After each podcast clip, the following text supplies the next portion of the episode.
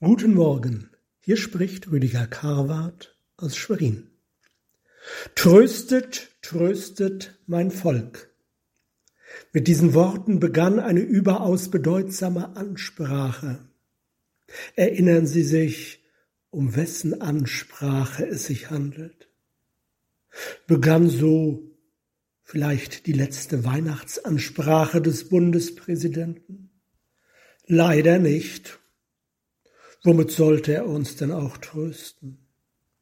Tröstet, tröstet mein Volk, so spricht jemand, der über den Mächtigen dieser Welt steht, jemand, der allein Trost schenken kann. Tröstet, tröstet mein Volk, spricht euer Gott. Er tut dies durch seinen Propheten Jesaja im 40. Kapitel des gleichnamigen Buches. Tröstet, tröstet mein Volk, spricht euer Gott, redet mit Jerusalem freundlich und predigt ihr, dass ihre Knechtschaft ein Ende hat, dass ihre Schuld vergeben ist. Denn sie hat die Strafe empfangen von der Hand des Herrn für alle ihre Sünden. So spricht Gott zu seinem in der babylonischen Verbannung befindlichen Volk in der Zeit um 550 vor Christi Geburt. Durch einen namentlich nicht bekannten Propheten, den die Theologen Deutero-Jesaja nennen. Jesaja verbreitet keinen Optimismus. Optimismus muss begründet sein. Gott redet sein Volk an. Die hoffnungslosen, abgestumpften und verbitterten Menschen im Exil werden angesprochen.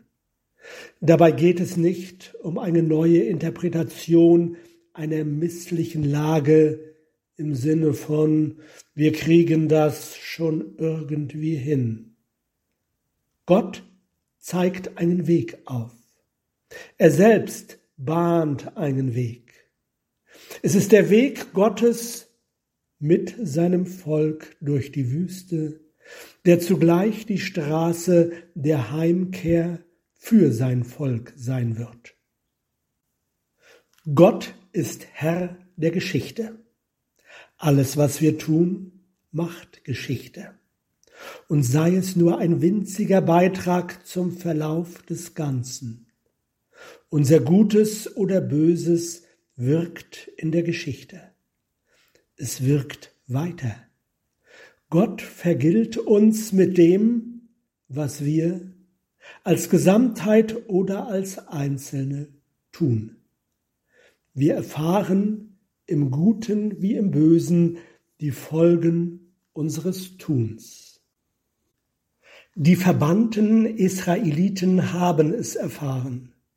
Der eifernde Gott kann die Missetat der Väter bis ins dritte oder vierte Glied heimsuchen. Die Folge war das Exil, das Preisgegebensein an die Macht Babels, das Verbanntsein ins unreine heidnische Land. Sie haben die Last der Schuld getragen und abgetragen. Worin bestand die Schuld? Im Abfall von Gott, in der Missachtung seines Wortes. Die Schuld wurde abgezahlt.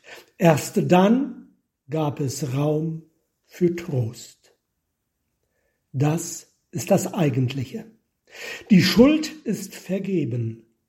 Daraus ergibt sich ein neues Recht auf Leben. Tröstet mein Volk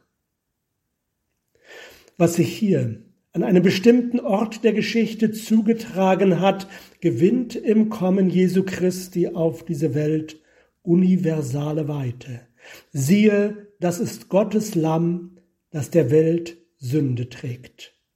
Davon lebt nicht nur das Volk Israel, sondern alle Welt.